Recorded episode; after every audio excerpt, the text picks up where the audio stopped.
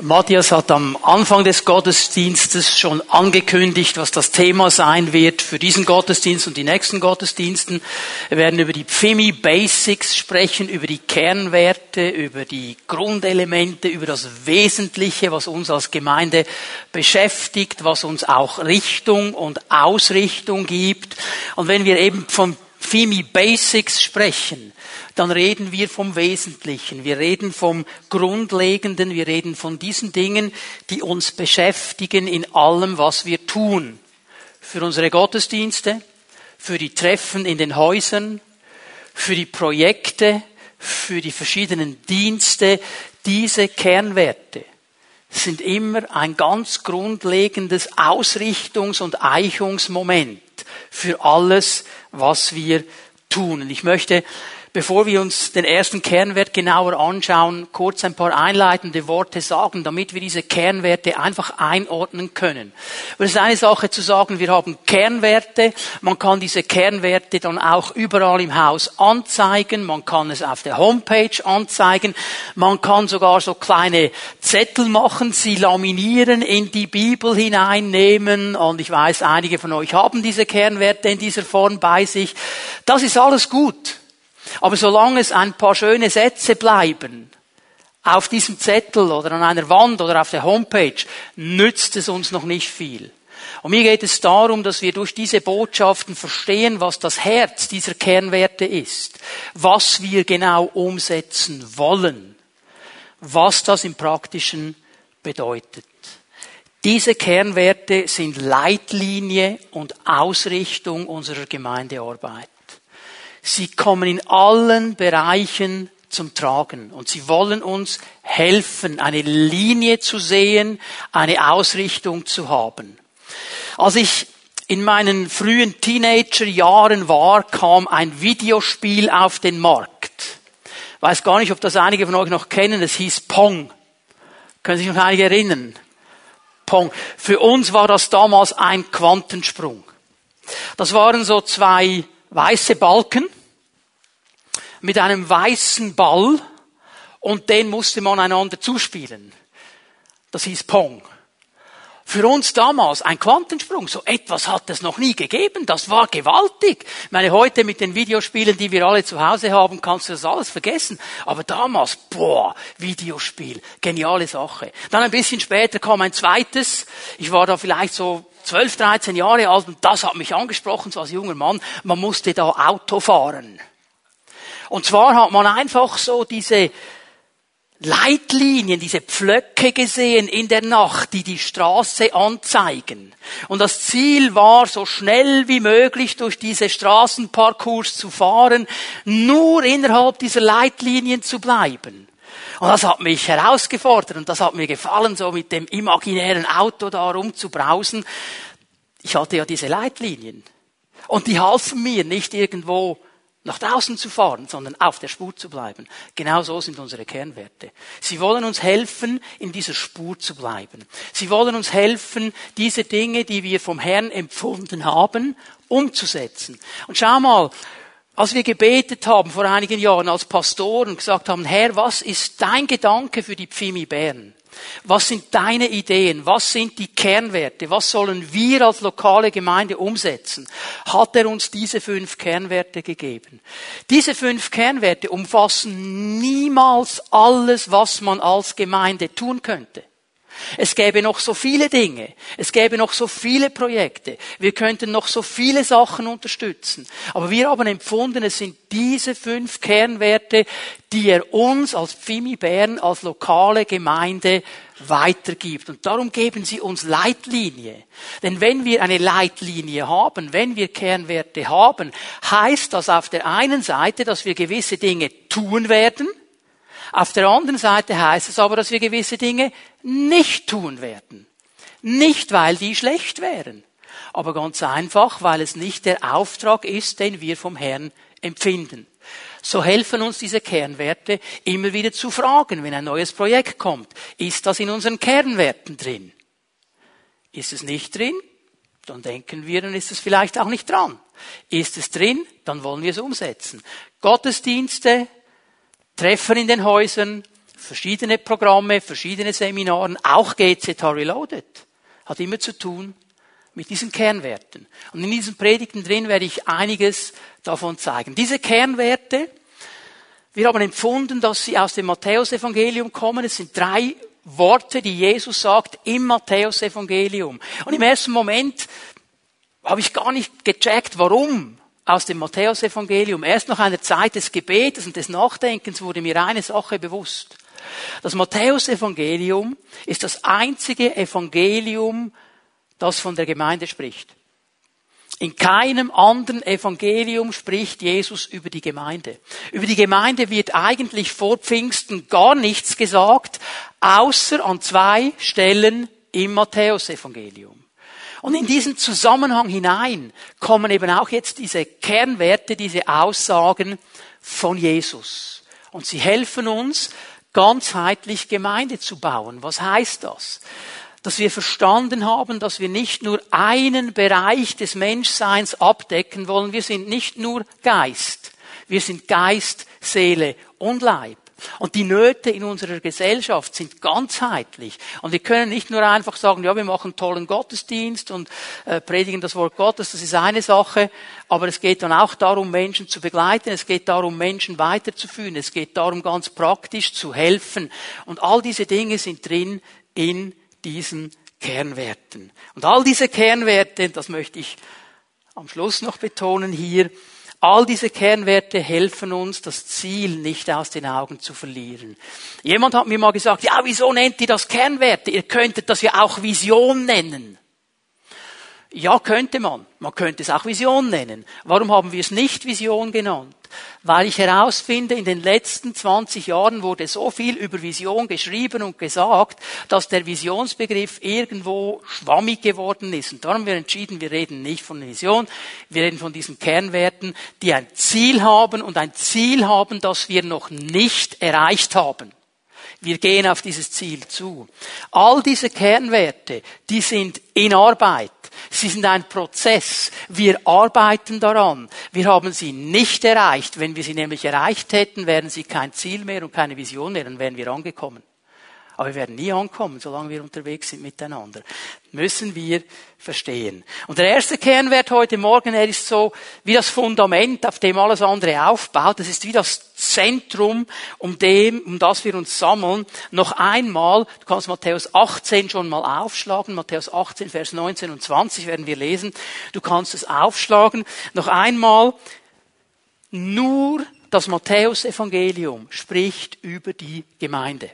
Und dieser Vers, Matthäus 18, 19 und 20, ist im Zusammenhang an die Gemeinde gerichtet. Bevor ich ihn lese, möchte ich klarstellen, Gemeinde ist nicht ein Haus. Gemeinde bedeutet nicht Gebäude. Das Wort Gemeinde im griechischen Text bedeutet herausgerufen, Ekklesia. Es sind herausgerufene Menschen. Es sind Menschen, die den Ruf Gottes gehört haben und auf diesen Ruf reagiert haben. Es sind zwei Dinge, den Ruf Gottes zu hören und auf den Ruf Gottes zu reagieren. Du kannst viel hören den ganzen Tag. Wie reagierst du darauf? Es gibt viele Menschen, die hören den Ruf Gottes. Sie reagieren aber nicht darauf. Und wenn Gott jetzt von den Herausgerufenen spricht hier, von der Ekklesia, von der Gemeinde, dann sind es Menschen, die diesen Ruf Gottes gehört haben, die gehört haben, dass er sagt, hey, kehre um, komm zurück zu mir, es gibt neues Leben, es gibt ein neues Reich, es gibt neue Möglichkeiten, komm und lebe das Leben in diesem neuen Bereich unter meiner Herrschaft zusammen mit deinen Brüdern und Schwestern. Das ist die Gemeinde. Das sind Leute, die haben nicht nur gehört, sondern die haben reagiert auf diesen Ruf. Die ließen sich herausrufen. Also wenn wir über Gemeinde sprechen, wir sprechen nicht von einem Gebäude, wir sprechen von Menschen, die sich von Jesus rufen lassen. Und über diese Menschen spricht das Matthäus-Evangelium hier in Kapitel 18. Und jetzt lesen wir die Verse 19 und 20 miteinander. Noch etwas sage ich euch, wenn zwei von euch hier auf der Erde darin eins werden, um etwas zu bitten, was immer es auch sei, dann wird es ihnen von meinem Vater im Himmel gegeben werden.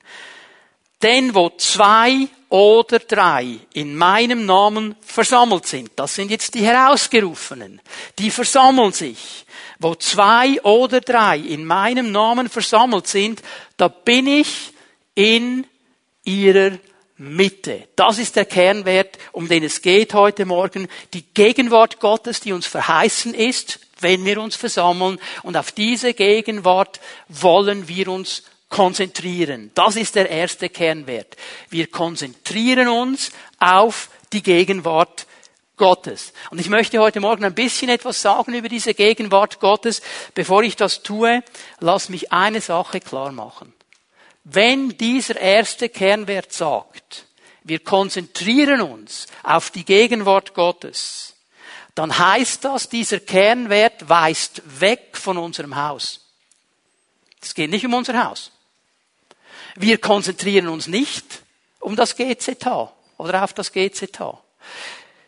Es weist weg von unseren Programmen. Wir konzentrieren uns nicht auf den Entwicklungspfad. Wir konzentrieren uns nicht auf Ehevorbereitung.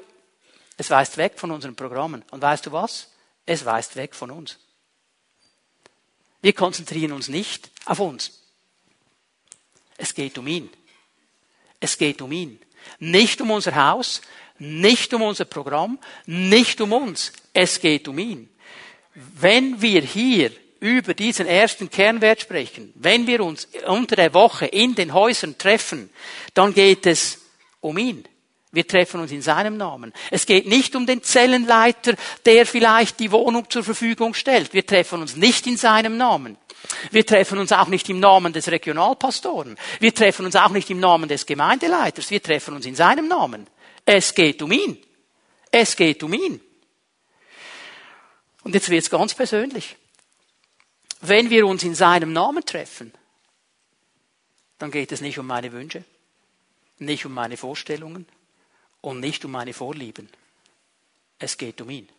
Wir treffen uns nicht im Namen meiner Wünsche, im Namen meiner Vorlieben, im Namen meiner Vorstellungen. Wir treffen uns in seinem Namen. Wir müssen verstehen, es geht um ihn. Was ich mir wünsche, was ich gerne hätte, ist nicht relevant in diesem Zusammenhang. Wichtig ist, was will er? Was möchte er? Was ist seine Herzensanliegen? Was ist sein großes Anliegen? Und wenn ich kurz zusammenfasse, was wir hier in diesen Versen gelesen haben, sehe ich schon mal drei Dinge. Er möchte, dass sein Volk zusammenkommt.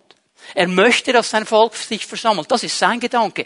Wenn zwei oder drei in meinem Namen zusammenkommen, dann bin ich mitten unter ihnen. Wenn sie nicht zusammenkommen, bin ich nicht mitten unter ihnen. Kann ich ja gar nicht, sind ja nicht versammelt. Sie sollen zusammenkommen. Es ist sein Gedanke, dass Volk Gottes zusammenkommt. Und da schenkt er seine Gegenwart. Er möchte, dass sein Volk in Einheit kommt. Wenn zwei eins werden über die Sache, die sie sich erbitten, will ich es tun. Es soll Einheit sein. Und dann sagt er noch etwas, und das ist das ganz Wichtige für heute Morgen, da werde ich mitten unter ihnen sein. Das heißt, er will uns mit seiner Gegenwart beschenken. Und über diese Gegenwart Gottes möchte ich ein bisschen etwas sagen heute Morgen. Und das Aller, Allerwichtigste, schreibt ihr das bitte auf. Das ist das Aller, Allerwichtigste. Gottes Gegenwart ist ein Geschenk. Gottes Gegenwart ist ein Geschenk. Überall auf der ganzen Welt sind Christen mit diesem Gedanken beschäftigt. Wie kommt die Gegenwart Gottes? Wie können wir die Gegenwart Gottes aufbauen? Was können wir machen, dass die Gegenwart Gottes kommt? Und du kannst hunderte von Büchern kaufen, die dir erklären, wie du Schritt eins, Schritt zwei, Schritt drei, Schritt vier, Schritt fünf tun musst und dann kommt die Gegenwart Gottes. Als ob wir Gott kaufen könnten. Als ob es ein System dahinter gäbe als ob es irgendwo eine Gebrauchsanweisung gäbe. Gottes Gegenwart ist ein Geschenk. Ich kann es nicht verdienen. Ich kann es nicht kaufen. Es ist ein Geschenk. Es ist Gnade. Wenn ich sie verdienen könnte, wäre es kein Geschenk. Wenn ich es einfach so kaufen könnte, wäre es ein, kein Geschenk. Es wäre ja komisch, wenn du dann irgendwo an deinem Geburtstag ein Riesenpaket hättest und da steht drauf, vom lieben Reto an den lieben Reto. Das ist ein bisschen schräg, oder? Hätte ich es mir einfach selber gekauft, oder? Verstehen wir? Es ist ein Geschenk der Gnade Gottes. Und ich möchte euch heute Morgen mitnehmen auf einen kurzen Überblick. Wir fangen ganz am Anfang der Bibel an. Ich möchte euch ein bisschen etwas zeigen über die Geschichte der Gegenwart Gottes und was seine Gedanken sind. Übrigens im Hebräischen gibt es kein Wort für Gegenwart. Das Wort für Gegenwart, wenn man es wörtlich übersetzt, ist Angesicht. Also wenn wir vor das Angesicht Gottes kommen, sind wir in seiner Gegenwart, ist eigentlich logisch. Aber es bedeutet Beziehung. Es bedeutet, wenn ich von Angesicht zu Angesicht mit Gott zusammen bin, in dieser engen Beziehung, das ist seine Gegenwart. Und diese enge Beziehung, dieses enge Zusammensein mit seinen Menschen ist von Anfang an Gottes großer Gedanke. Es ist Teil der Schöpfungsordnung Gottes, dass wir mit ihm Beziehung haben können, dass wir in seiner Gegenwart leben können. Gott hat alles wunderbar geschaffen. Er hat den Menschen geschaffen, als Mann und als Frau hat er sie geschaffen. Er hat sie in diesen Garten hineingestellt und Teil der ganzen Schöpfungsordnung war, dass er mit ihnen Gemeinschaft hatte, dass seine Gegenwart da war, dass er kam und von Angesicht zu Angesicht mit ihnen unterwegs war. Das war sein großes Anliegen. Darum hat er den Menschen geschaffen, damit ein Gegenüber da war, das mit ihm zusammen leben konnte. Er wollte sich verschenken in diese Menschen hinein. Und es ist interessant, wenn du hineinschaust in diese ersten Kapitel der Bibel, da gibt es keine Anforderungen, keine Anweisungen, keine Rituale, wie der Mensch in die Gegenwart Gottes zu kommen hat. Steht da gar nichts. Also da steht nicht, lieber Mann, wenn du in meiner Gegenwart leben willst, dann vergiss nicht, deiner Frau Blumen mitzubringen. Vergiss nicht, den Abwasch zu machen und trag immer schön den Abfall raus. Und wenn du das mal eine gewisse Zeit gemacht hast, dann komme ich vielleicht mit meiner Gegenwart. Kannst du das genießen? Es steht auch nicht, liebe Frau, wenn dein Mann nach Hause kommt, vergiss nicht, ihm die Schultern zu massieren, weil er so stark gearbeitet hat. Mach ihm ein gutes Essen, schau, dass ihm alles gut gefällt. Und wenn du das gut machst und er zufrieden ist, dann komme ich vielleicht mal mit meiner Gegenwart. Das steht da nicht. Steht da nicht. Es steht keine Aufforderung, also immer am siebten Tag um elf Uhr musst du kommen und dann komme ich auch und dann kannst du meine Gegenwart genießen. Aber komme anständig mit Krawatte und angeständig angezogen und so weiter, dann komme ich. Steht nicht. Wisst ihr, was auch nicht steht? Es steht auch nicht, ich sage dir, lieber Mensch, wie du in die Gegenwart Gottes kommst. Drei Schritte nach rechts, Zwei nach vorne, einer nach hinten, eins nach links. Das ist der rituale Anbetungstanz für die Gegenwart Gottes. Steht alles nicht da. Steht alles nicht da.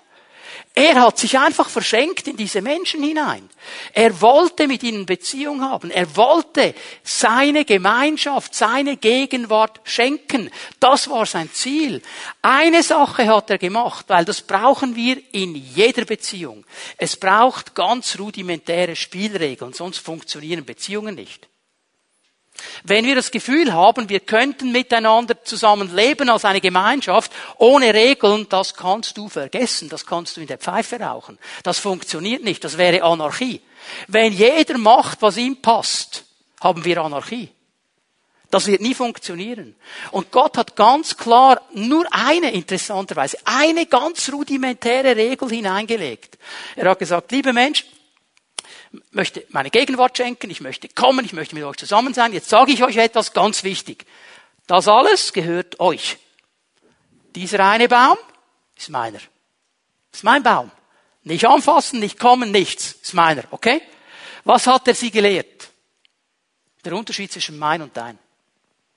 Es ist etwas vom Ersten, das Kinder lernen müssen. Mein und dein. Das ist ihnen nicht eingeimpft. Also das Baby, das auf die Welt kommt und dann heranwächst, das hat kein Verständnis von mein und dein. Das findet alles ist mein. Und wer schon mal sein Kind begleitet hat an den Sandkasten, der weiß, was für Kriege entstehen können auf einem Kinderspielplatz. Weil interessanterweise das Grabwerkzeug des anderen ist viel interessanter als meine Schaufel. Und das Kind greift einfach zu und diese Schaufel gehört jetzt mir. Und dann kommt Mami nein, nein, nein, mein und dein und versucht das zu erklären, war so bei den ersten Menschen. Nun, die haben nicht zugehört, wie viele Kinder heute auch nicht zuhören und viele Erwachsene das und nicht gelernt haben und wissen, was mein und dein ist.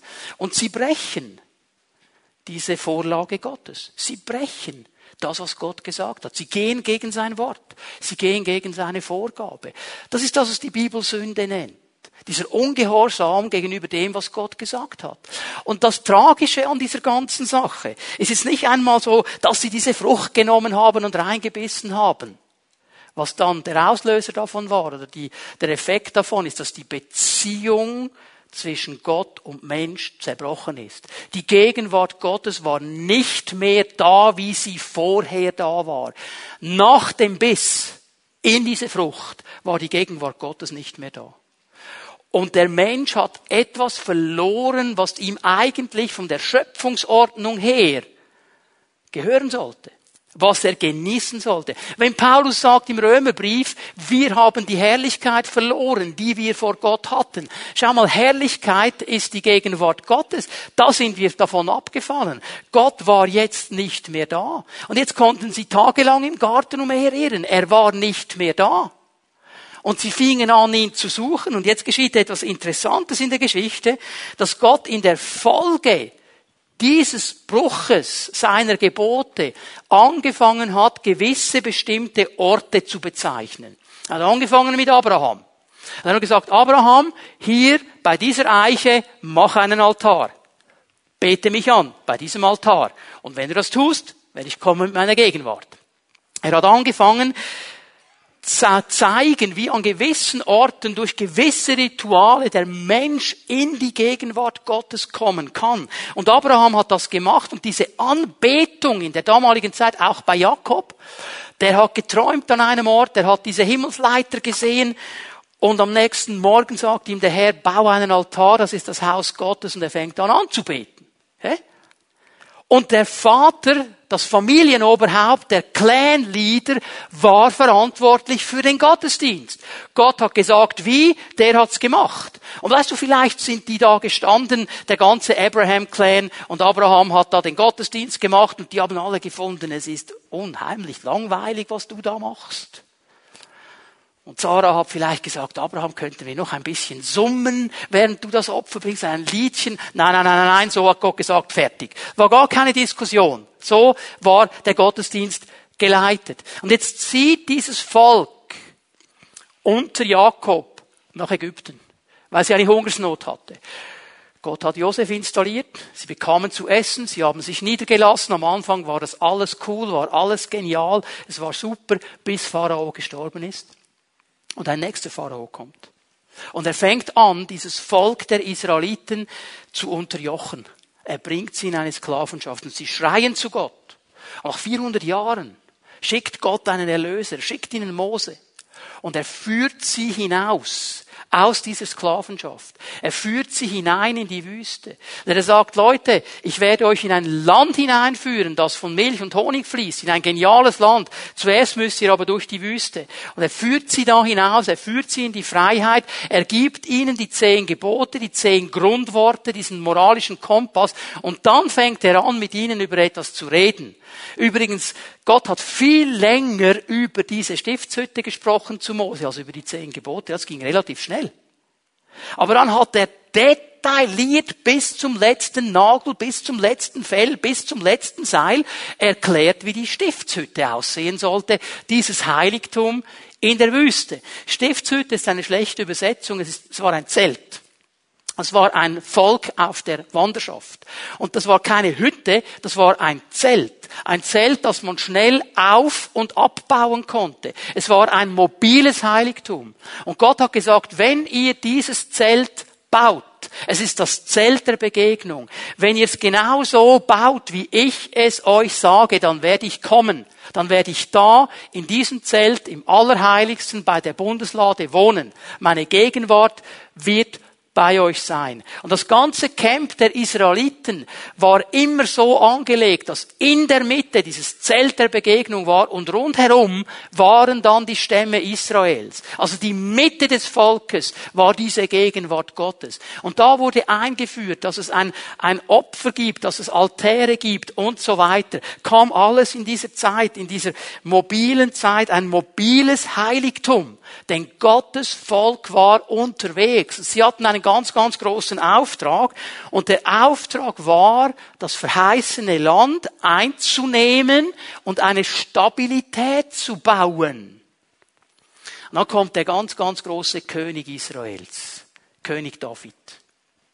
Er war es, der gekämpft hat für diese Stabilität. Unter seiner Herrschaft war noch keine Stabilität, der Auftrag war noch nicht ganz erfüllt. Er kämpfte immer wieder. Er hat Jerusalem zur Hauptstadt gemacht. Und als er eines Tages so darüber nachgedacht hat und gesagt hat, boah, Gott, Gott hat mich so gesegnet. Gott war so mit meinem Haus. Ich meine, ich bin ja nur ein Hirtenjunge. Und er hat mich zum König gemacht und hat mich gesegnet. Und ich wohne in einem genialen Haus. Und die Bundeslade ist in einem Zelt. Ich will dem Herrn ein Haus bauen, ein gewaltiges Haus, wo er wohnen kann. Und Nathan, der Prophet, der hört das im ersten Moment und sagt, ja, cool, mach doch, eine gute Sache, mach, was du im Herzen hast. Geht nach Hause und Gott begegnet dem Propheten und begegnet David. Nein, nein, David nicht. Denn, denn er hat Blut an seinen Händen. Was heißt das? David war ein Kriegerkönig. David war noch dabei, die Stabilität zu bauen. Und er sagt, nein, David, tu nicht dein Sohn, der wird mir das Haus bauen. Wie hieß der Sohn? Bibelkenner? Salomo, Slomo. Der Friedliche, der Friedensmann, weil unter seiner Herrschaft war Frieden. Und Gott hat gesagt, der Prozess der Landeinnahme, der Stabilität ist abgeschlossen. Ich brauche kein mobiles Heiligtum mehr, Jetzt kann der Tempel gebaut werden. Und jetzt wurde dieser Tempel gebaut in Jerusalem, die Stadt des großen Königs. Und da war Gott gegenwärtig im Allerheiligsten. Und das ganze Volk musste dreimal im Jahr nach Jerusalem pilgern, in die Gegenwart Gottes.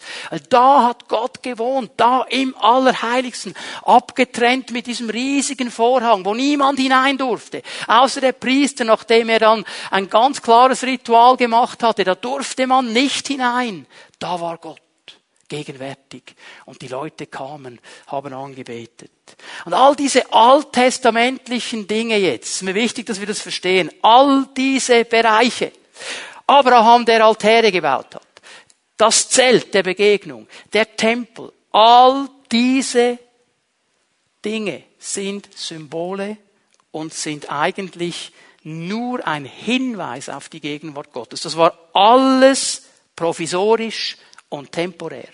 Alles, was bis jetzt geschehen ist, war provisorisch und temporär und wies hin auf jemanden, der kommen wird und das erfüllen wird. Und jetzt gehen wir zu Johannes 1 miteinander.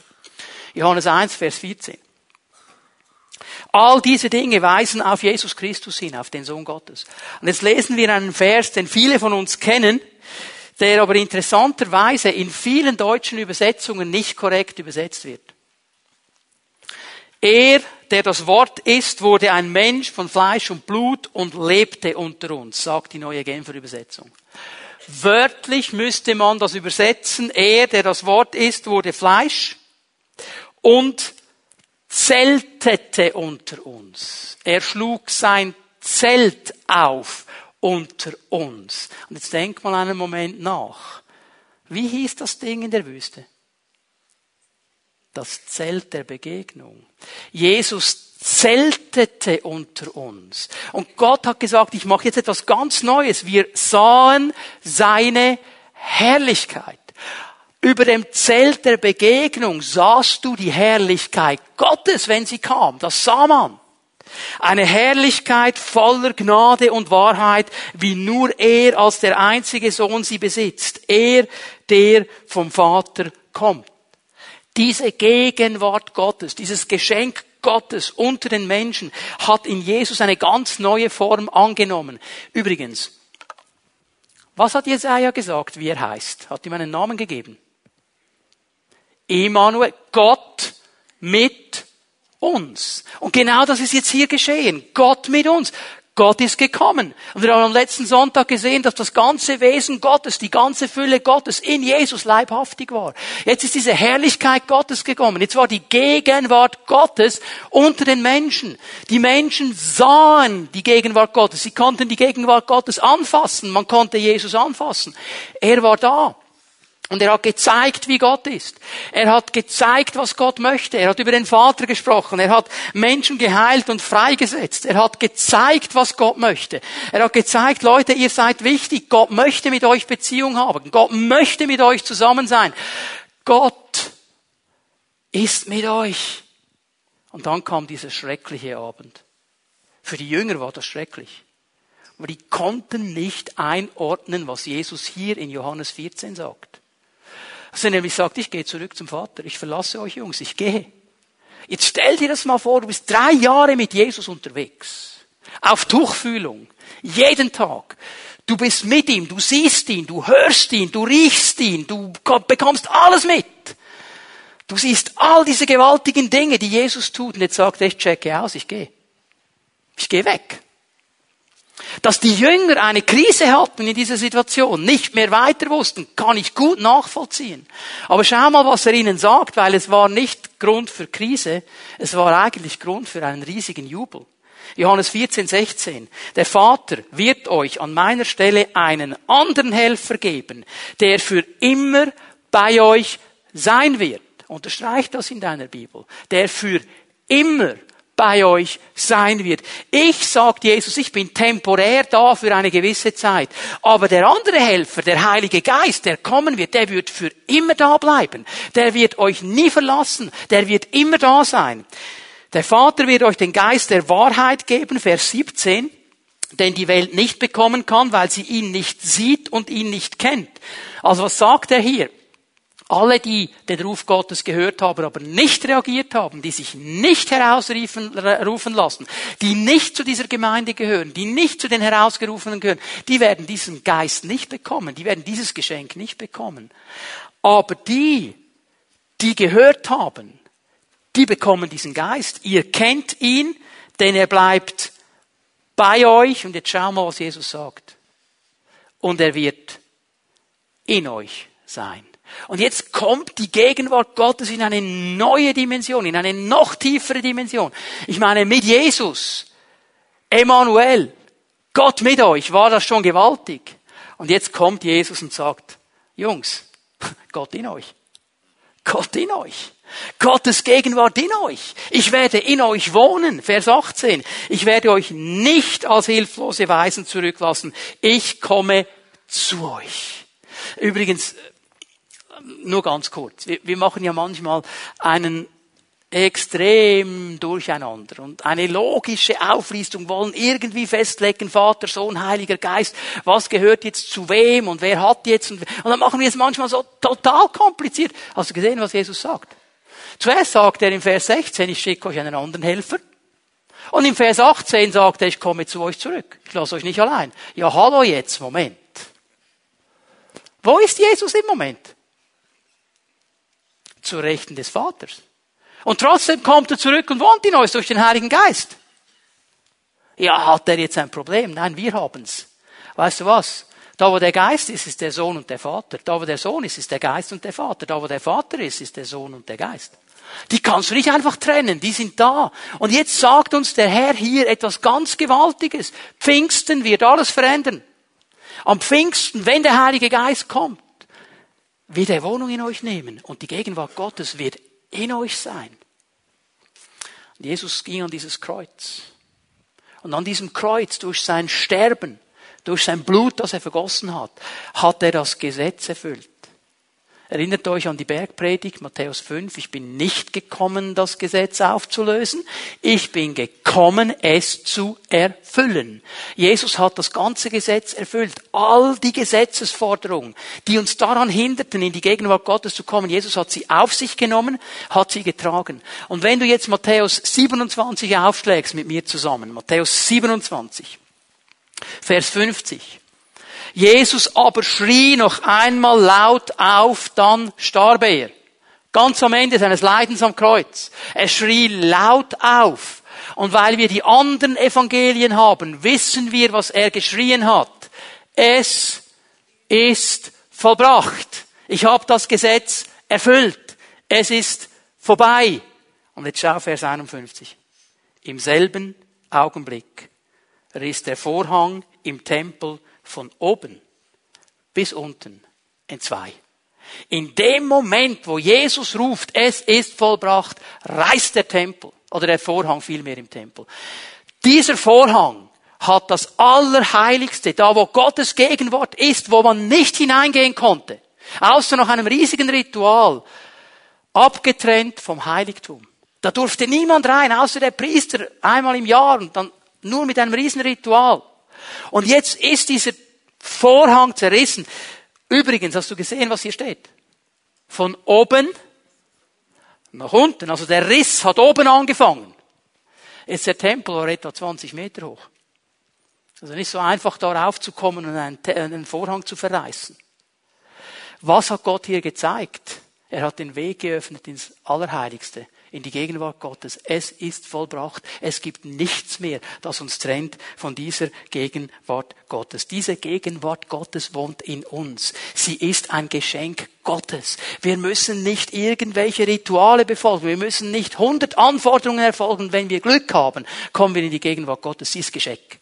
Sie ist Geschenk Gottes. Ich zeige euch zwei Auswirkungen. Das erste ist, dass wir diesen Zugang zur Gegenwart Gottes haben. Wir haben ihn. Wir haben ihn. Hebräer 10. Vers 19. Wir haben jetzt also, wir haben jetzt, nicht wir werden vielleicht haben. Wir werden, wenn wir alles richtig machen, haben. Wir haben jetzt also, liebe Geschwister, einen freien und ungehinderten Zugang zu Gottes Heiligtum zu seiner Gegenwart. Warum haben wir den? Jesus hat ihn uns durch sein Blut eröffnet. Das hat nichts zu tun mit dir und mir. Es hat zu tun mit Jesus mit seiner Gerechtigkeit. Er hat diesen Weg für uns geöffnet und wir haben einen freien und einen ungehinderten Zugang zur Gegenwart Gottes. Durch den Vorhang hindurch, das heißt konkret durch das Opfer seines Leibes, hat er einen Weg gebahnt, den bis dahin noch keiner gegangen war. Es war völlig neu. Einen Weg, der zum Leben führt. Einen Weg, der Leben schenkt. Einen Weg, der Erfüllung schenkt. Schau mal, das einzige Wesen im Universum, das dich abhalten kann, in die Gegenwart Gottes zu gehen, bist du selber. Wenn du es nicht glaubst. Wenn du nicht glaubst, dass der Weg frei ist und ungehindert ist. Ich gebe euch noch eine Stelle, Hebräer 4, Vers 16. Übrigens, wisst ihr, warum der Hebräerbrief so stark über diese Stellen spricht und über diesen Zugang spricht? Weil die Gemeinde, die er hier anschreibt, war in der Gefahr, wieder zurückzugehen in die alttestamentliche Religion. Sie sind Jesus nachgefolgt, sie haben sich für Jesus entschieden, dann kam Druck, dann kam Verfolgung, dann kam Widerstand. Und aufgrund dieser Verfolgung waren sie jetzt in der Gefahr, wieder zurückzugehen ins Alte, wieder zurückzugehen zu all diesen Ritualen. Sagt, Leute, Leute, Leute, der Zugang ist frei, der Zugang ist frei, geht nicht zurück. Hebräer 4,16, wir wollen also voll Zuversicht vor den Thron unseres gnädigen Gottes treten, damit er uns seine Barmen schenkt und uns seine Gnade erfahren lässt und wir zur rechten Zeit die Hilfe bekommen, die wir brauchen. Ist das nicht eine gewaltige Verheißung? Wir dürfen mit voller Zuversicht kommen. Und Gott ist nicht ein Zuchtmeister, Gott ist nicht ein Schlachter, Gott ist gnädig. Er ist gnädig. Schau mal, es ist ein Thron der Gnade. Es ist nicht eine Schlachtbank der Leistung. Wenn du genug Leistung gebracht hast, dann darfst du vielleicht rein. Es ist ein Thron der Gnade, ein freier Zugang, zu dem wir kommen dürfen. Und es ist so gewaltig zu hören, dass wir da Gnade erfahren werden und rechtzeitige Hilfe. Mein Gott kommt nie zu spät. Das ist so genial. Darum liebe ich die Gegenwart Gottes. Es ist ein Geschenk. Das zweite ist, Leute, wir dürfen in der Gegenwart Gottes leben. 1. Korinther 3, Vers 16. Und du kannst dir 1. Korinther 6, Vers 19 auch aufschreiben. Du kannst die beide Stellen aufschreiben. Wir lesen 1. Korinther 3, Vers 16. Wisst ihr nicht, dass ihr der Tempel Gottes seid und dass Gottes Geist in eurer Mitte wohnt? Hier spricht er die ganze Gemeinde an. Und er sagt ihnen noch einmal, was Jesus gesagt hat, wenn ihr zusammenkommt. Gott ist da. Er ist mitten unter euch. Und in 1. Korinther 6, Vers 19 sagt er das Gleiche noch einmal im Hinblick auf unseren Leib. Er sagt, euer Leib ist der Tempel des Heiligen Geistes. Das Gott wohnt auch in mir. Aber Gott ist interessiert an Gemeinschaft. Gott ist interessiert an der Gemeinschaft seines Volkes. Das werden wir dann am nächsten Sonntag oder am nächsten Sonntag sehen. Wir können hier mal festhalten, die Gegenwart Gottes ist ein Geschenk der Gnade. Ist ein Geschenk der Gnade.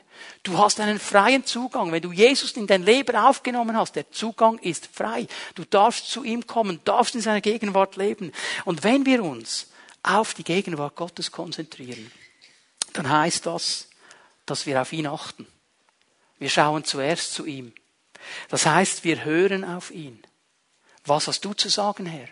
Was ist dir wichtig? Was möchtest du? Du bist hier mitten unter uns der gegenwärtige Herr. Und wenn der Herr gegenwärtig ist, dann ist er eben auch Herr. Und darum hören wir dir zu. Und wir folgen dir nach. Und wir lassen uns von dir führen und leiten. Das ist Gottes Gegenwart. weißt du, GZ Reloader, ich habe es am Anfang erwähnt, dieses Projekt hat auch zu tun mit den Kernwerten. Wenn wir den Eingangsbereich das ganze Foyer, wie die Leute hereinkommen in dieses Haus, umbauen wollen, breiter machen wollen, größer machen wollen, heller machen wollen, die Wege, wo man durch muss, klarer machen wollen, dass jeder, der hier reinkommt, das Gefühl hat, ich bewege mich seit zehn Jahren in diesem Haus, weil alles so wunderbar gekennzeichnet ist und alle Leute so freundlich ist, sind, dann ist er ganz einfach, ganz schnell in der Gegenwart Gottes. Darum machen wir diese Dinge. Wir konzentrieren uns auf die Gegenwart Gottes, damit es Menschen leicht fällt, mit diesem Gott in eine Beziehung zu kommen, damit sie sich wohlfühlen. Dass du diese ganze Konzentration auf die Gegenwart Gottes bringt noch etwas mit sich, und das ist Veränderung. Sie verändert uns. Im zweiten Korinther, im dritten Kapitel sagt Paulus etwas ganz Wichtiges. Er sagt, wir schauen den Herrn an, wir sehen ihn mit einem unverhüllten Anblick. Wir sehen ihn. Wir sehen ihn. Und während wir ihn sehen, wenn wir vor ihm stehen, werden wir verändert durch seinen Geist. Das ist Veränderung. Wenn wir es echt meinen mit dieser Konzentration auf die Gegenwart Gottes, wird es einen Unterschied machen in unserem Leben. Es wird unsere Leben verändern. Es wird unsere Einstellungen verändern. Es wird unsere Haltungen verändern. Es wird unsere Ausrichtung verändern. Es wird unsere Bedürfnisse und Begehren verändern. Es wird unsere Wünsche verändern, weil wir verstanden haben, es geht nicht um mich, es geht um ihn. Und er hat uns seine Gegenwart geschenkt. Zu Ende der Lobpreiszeit kam meine Frau nach vorne, hat ein Zeugnis gegeben. Ich möchte das hier weitergeben, weil es eben genau damit zu tun hat, mit der Veränderung in der Gegenwart Gottes. Es ist eine alleinerziehende Mutter die lange Zeit einen Job gesucht hat, nie etwas gefunden hat, ganz frustriert war, schon aufgegeben hat. Und am letzten Sonntag kommt sie hier nach vorne zu einem Zellenleiter. Und mit ihr wird gebetet. Und zwischen dem letzten Sonntag und heute hat plötzlich ein Jobbüro angerufen und einen Job angeboten. Gottes Gegenwart verändert sie verändert. Und wenn wir lernen, in dieser Gegenwart zu leben, weil wir verstanden haben, der Zugang zur Gegenwart Gottes ist frei, dann werden sich Leben verändern. Darf ich euch einladen, dass wir aufstehen miteinander? Die Lobpreise werden noch einmal nach vorne kommen. Wir wollen den Herrn noch einmal anbeten und ihm die Ehre geben.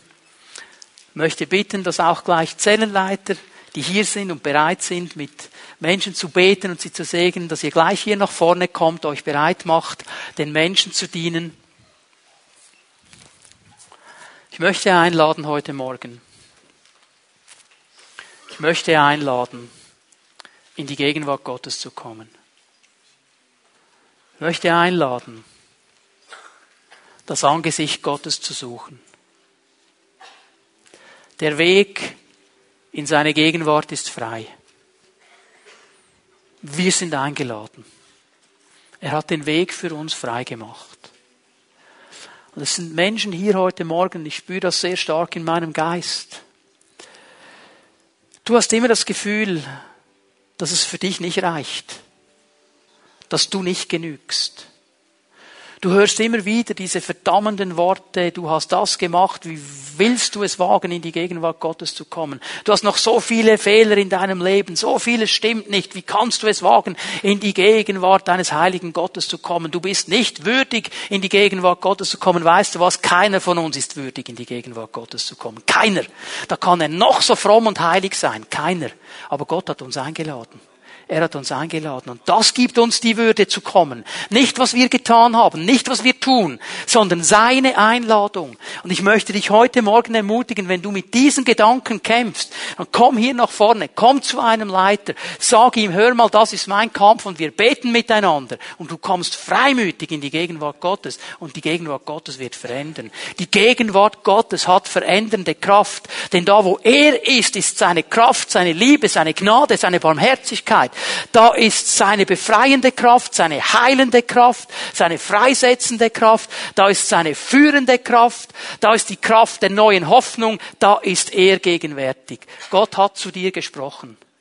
Gott hat dir Dinge aufgezeigt während der Verkündigung. Bring sie heute Morgen in seine Gegenwart und entscheide dich ganz neu. Ich gehe diesen offenen Weg mit voller Zuversicht vor das Heiligtum Gottes, weil ich eingeladen bin. Matthias, bitte leite uns noch einmal in die Anbetung, in den Lobpreis. Du darfst kommen in die Gegenwart Gottes und den Segen Gottes in Empfang nehmen.